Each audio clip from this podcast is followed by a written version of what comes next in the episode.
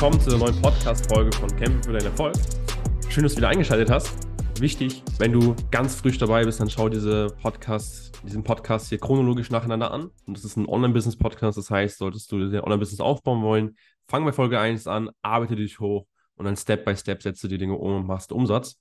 Heute soll es um das Thema gehen, ja, weshalb du irgendwie Gewohnheiten nicht implementieren kannst, irgendwie im Business nicht vorankommst, irgendwie aber nicht weißt, woran es liegt. Die meisten Ursachen stecken eigentlich immer hinter einer einzigen Sache. Und zwar ist es nämlich der Zweck. Wenn du den Zweck einer Sache nicht erkennst, ist Missbrauch unabwendbar.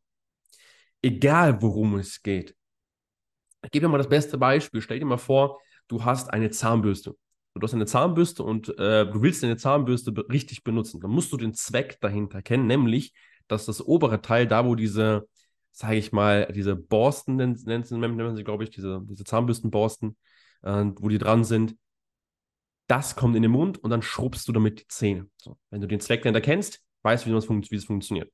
So, ebenfalls wenn du es aber jetzt umdrehst, das Ding, und mit der harten Seite anfängst, in den Mund zu gehen und deine Zähne versuchen zu putzen, wird es nicht funktionieren. So, du wirst erstens, wird es ewig lang brauchen, bis du zu einem gewünschten Ergebnis kommst. Zweitens wirst du dir wahrscheinlich sogar wehtun. Und drittens wirst du dich extrem aufregen, warum, warum du kein Ergebnis siehst. Ne, das ist total, ist, zwar ist es ein total banales Beispiel, aber es ist etwas, so, so, verstehst du das.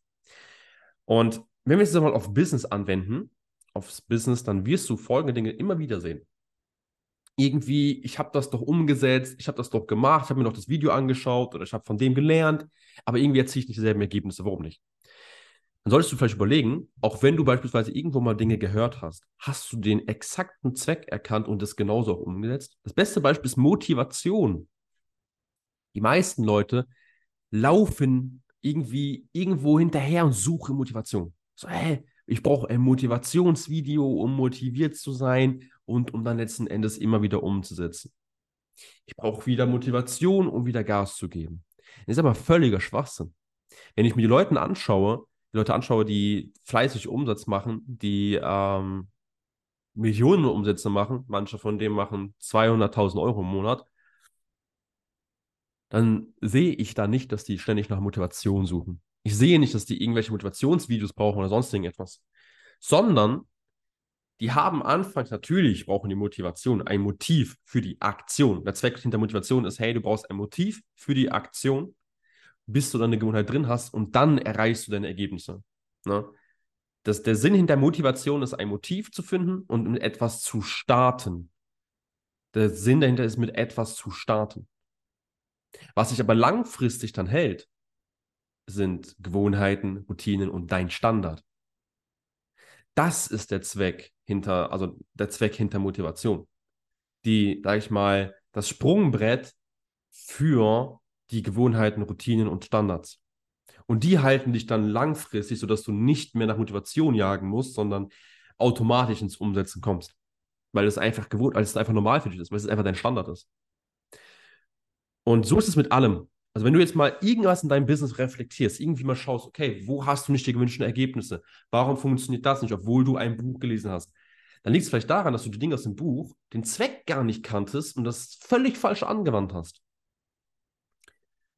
Und ja, genauso ist es einfach mit allem. Ich sehe es auch immer wieder, wenn Leute zum ersten Mal anfangen, Prospecting zu machen, Kaltakquise zu machen oder sonst irgendetwas und dann aber nicht die gewünschten Ergebnisse erzielen.